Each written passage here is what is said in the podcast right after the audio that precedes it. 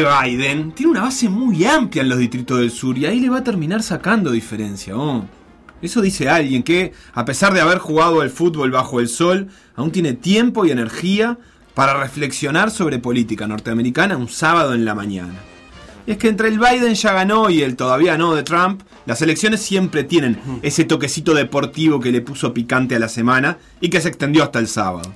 Tiene ese consumo de New York Times, del País de Madrid, de la BBC, pero con olor a portal deportivo, olor a sofascore, para ir viendo cómo doble a doble se define la Major League White House, la liga más importante del mundo. Aún con sus desprolijidades organizativas y con un calendario que no favorece al espectáculo y un formato de disputas que aleja a la familia de las urnas. ¿eh? A todo esto, medio period Trump la CNN, ¿no? Como que muy contento no está el presentador.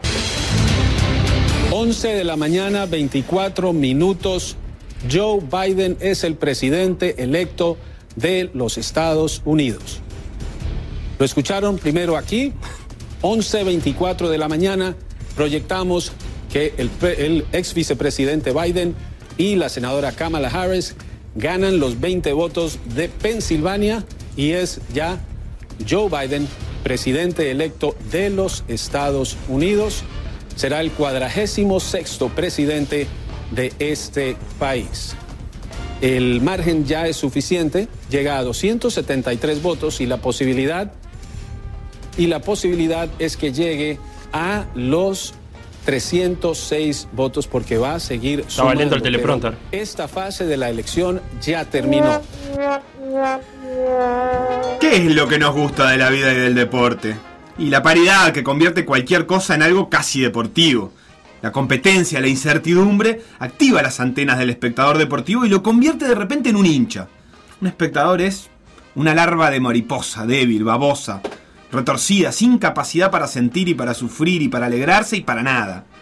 Un espectador es un estado que solo puede ser pasajero, porque no tiene en sí mismo el germen de la vida. El deporte se puede ver como espectador, pero solo el hincha en sí justifica el desarrollo de cada liga, de cada copa, de cada equipo. La diferencia entre el espectador y el hincha son las ganas de que alguien gane, o más que nada, de que pase algo.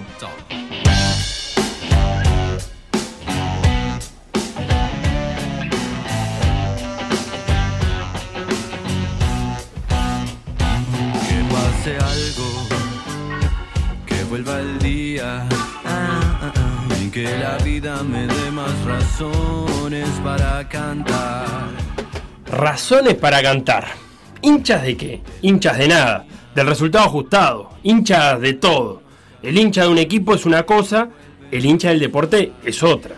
Es hincha de cualquier cosa en disputa. En un momento, dos pájaros peleándose por una lombriz pasa a ser motivo de atención del espectador deportivo que siente más simpatía por el hornero que por la calandria, o incluso por la lombriz que trata de escapar. Y así, el espectador pasa a ser hincha, y ahí es cuando la cosa se pone linda. Uno no puede ser hincha de todo en la vida. Pero eso lo solucionan las pencas, el condimento necesario para que explote de locura el hincha común. Como ese pollo a las brasas que es un... eh, hasta que ese amigo que se las sabe todas le tira un mojo de limón y un vaya a saber uno qué, y convierte esa carne blanca, insípida, en un manjar. Las pencas convierten un fin de semana chaucha en un fin de semana papa frita con huevo frito, ya que estamos con la metáfora gastronómica. Al fin llegó la primavera, al fin iremos a pasear, al fin la ropa de la escuela se empezará a deshilachar. La mañana del sábado se transforma. Amanece con pinta de burbuja otoñal a la que le cuesta llegar a los grados que merece un noviembre. Y de a poco se va transformando en una agradable jornada primaveral. Y algo por el estilo le pasa al deporte, que va cobrando fuerza a lo largo del día. La mañana es poca cosa. La Premier no calienta el día, Argentina todavía no empieza. España es una sombra de sí misma. Apenas el gol de Cavani al final, en una contra. Now United can profit on the counter attack. Fernandez, he's got Cavani to the left hand side, Rashford to the right. Fernandez, Fernandez, Cavani! The Matador makes his mark, and that's three points for Manchester United. What character they've shown here. Pero claro, por ahí una penca vuelve un Chelsea Sheffield, una cosa atractiva, porque sí, porque tenés al 9 del Sheffield, por ejemplo, y si en una de esas mete un pepinazo te da 5 puntos. Entonces, pese a quien le pese, quizás a un novio aún durmiendo o a una novia concentrada en el estudio, vas a gritar como un enfermo el gol de ese 9 del Sheffield, cuyo apellido no se puede pronunciar del todo bien, McGoldrick. Tiene nombre de mayonesa el 9 del Sheffield. Y el Sheffield encima pierde 4 a 1, pero ¿a quién le importa? El mayonesa McGoldrick metió un gol y eso suma.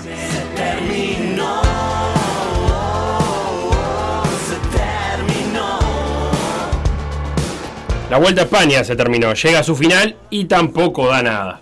Pasan los kilómetros y un pueblo empedrado en la mitad de la comunidad de Castilla y León entorpece el paso de las bicicletas y algunos escapan.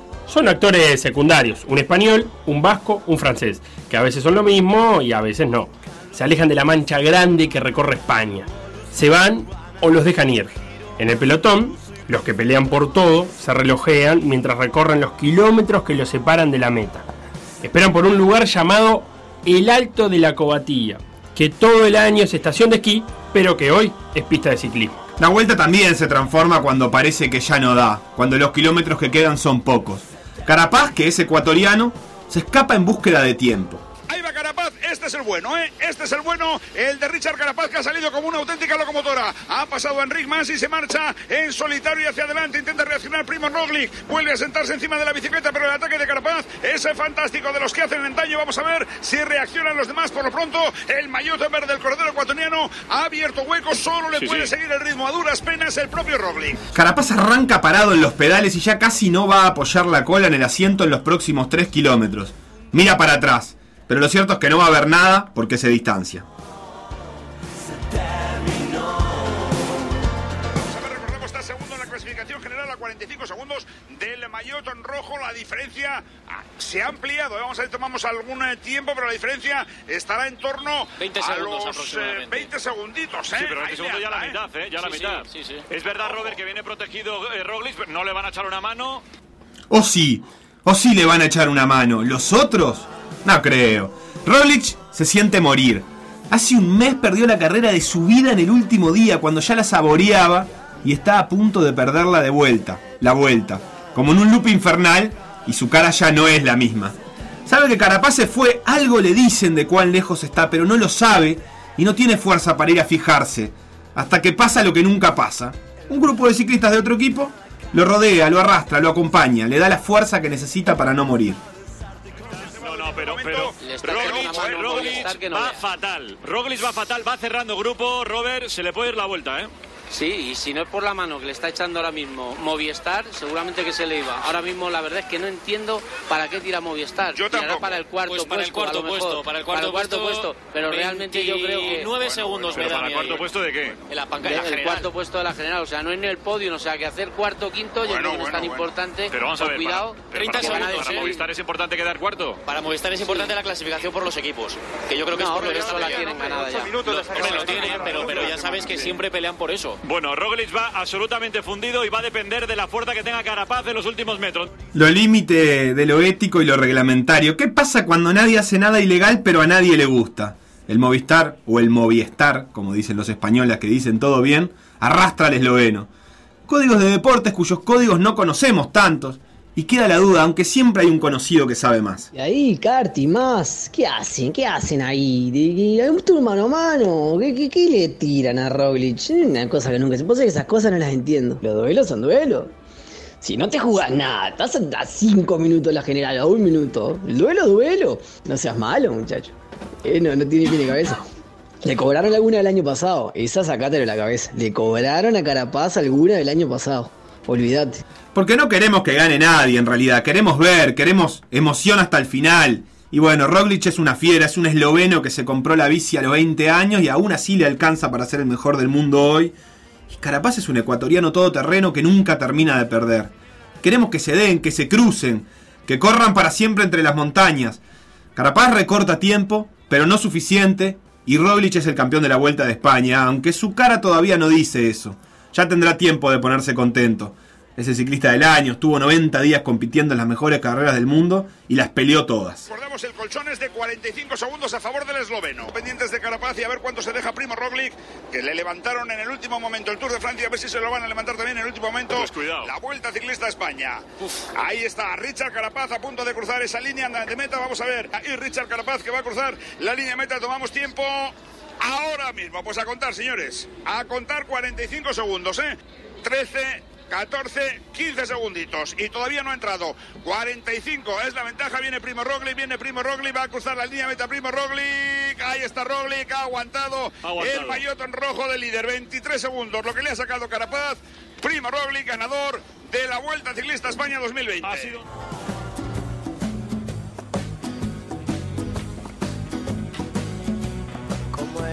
Las noches de verano que salía a matar.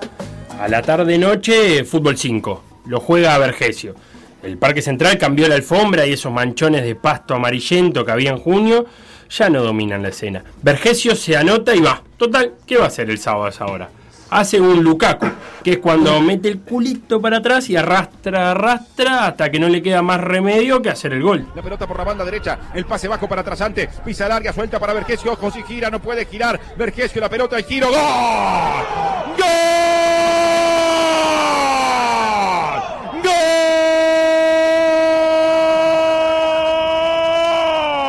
¡Gol! Tricolor, Gonzalo Vergesio, una puerta hacia la victoria, una puerta giratoria. que es distinto a lo que hace De la Cruz, que estaba jugando un partidazo y en cara de frente, no de espalda. Diferencias en los cuerpos. De la Cruyff, como le dicen los ingeniosos de las redes, arranca y no para. Y hace un golazo. ¿Cruyff jugaba parecido o es solo un parecido nomenclator? Cosa para averiguar. Y viene Milton. Y estamos en 22 minutos, primer tiempo, 0-0 está el partido. Va de la Cruz, Manico. Encara de la Cruz por el primero de fila que está. ¡Gol! ¡Gol! De River, millonario, millonario, millonario. El mejor es de River, ¿eh? El mejor de la Cruz estaba derechito, señores. Mete el primero 22 minutos en el estadio Independiente. Gana River, lo hizo Nico de la Cruz. Y ojo, hay rugby. Australia-Nueva Zelanda. Es el final del partido que como todos los finales se puede ver. Los Wallabies están a dos metros del ingol buscando abrochar el partido y el estadio se viene abajo. Momento, ¿el estadio se viene abajo? ¿En serio? El oído vale más que la vista en este momento. Hay try, explota el estadio. ¿Qué es esto? El oído no es estúpido. Por más triquiñuelas que le quieran poner, sabe reconocer un griterío genuino que uno de DJ. Y esto parece genuino. ¿Hay gente en el estadio? Ay, sí. Y es real. La cámara va a la tribuna y no hay maniquíes, ni gigantografías, ni ingeniosas banderas o lonas o cosas puestas en la tribuna. Dos australianos se saludan de la forma medio fingida y medio bruta en la que se saludan los australianos en una tribuna.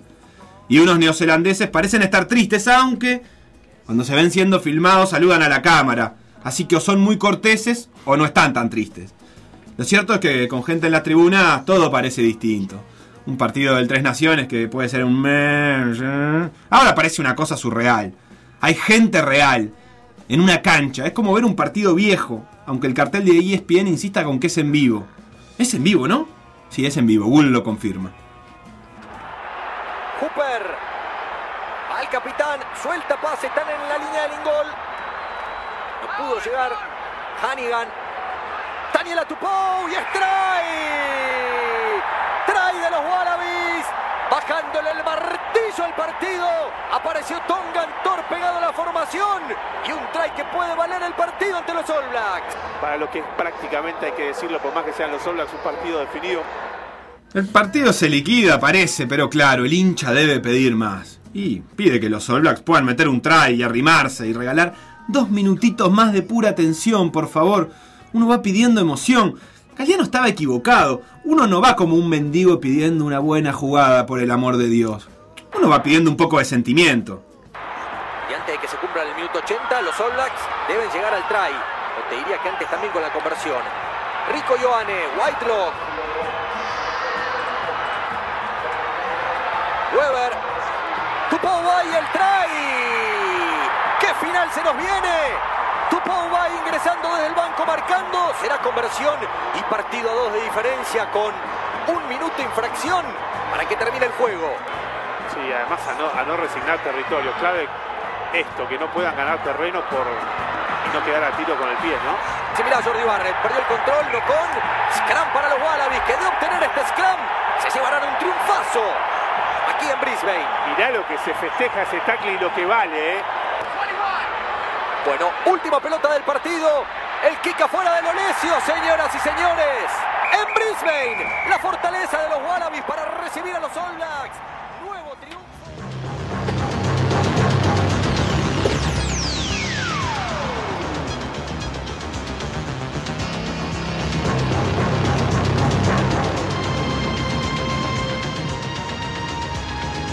El domingo a la noche tiene un dueño, el fútbol argentino, que domina la tarde y noche desde que fútbol de primera era fútbol de primera. Cuando los partidos los daba el cable o el después, cuando lo daba Canal 5 o cuando paso a paso le quitó el banquito a fútbol de primera. Peñarol hace de telonero. Podría ser el plato principal, pero el partido se liquida antes de tiempo. Se diluye. El hincha de Peñarol, obvio que lo disfruta, pero el hincha del deporte ya no tiene más nada que ver y el final, el final es a tono, de baja El intensidad. al hueco para Torres. Pide el Canario Álvarez. Ahora sí. Se va Manuel, no pisa el área. Pierna derecha. Lo traban abajo. Gran esfuerzo defensivo. Tira el buscapié el segundo palo. Gol en contra. Gol en contra de Olivera. Gol de Peñarol. Olivera termina metiendo la pelota. Llega el 4 a 1 en el campeón del siglo. Newell's y Boca juegan en Rosario, lo dice Google. Pasen lista. Andrada, Fabra, Lisandro López, Salvio, Tevez, Pablo Pérez, Maxi Rodríguez, Nacho Coco. Falta la gente. Pero un grande en el interior de Argentina es exactamente lo que necesita y pide un domingo de noche a eso de las 21. Con el detalle de que no lo pasan. Si vas por Galatasaray, sí. Newell's Boca, no. Así funcionan las cosas en este mundo aparentemente.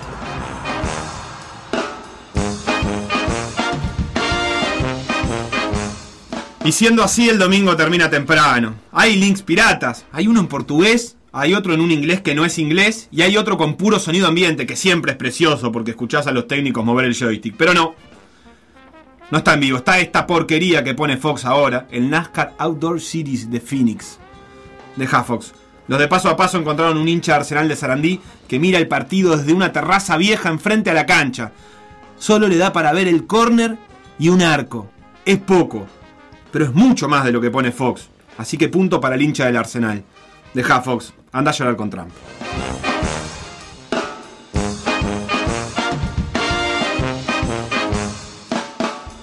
Por decir algo. Por decir algo. Conducción. Conducción. Felipe Fernández, Sebastián Moreira y Facundo Castro. Producción y edición Conrado Hornos.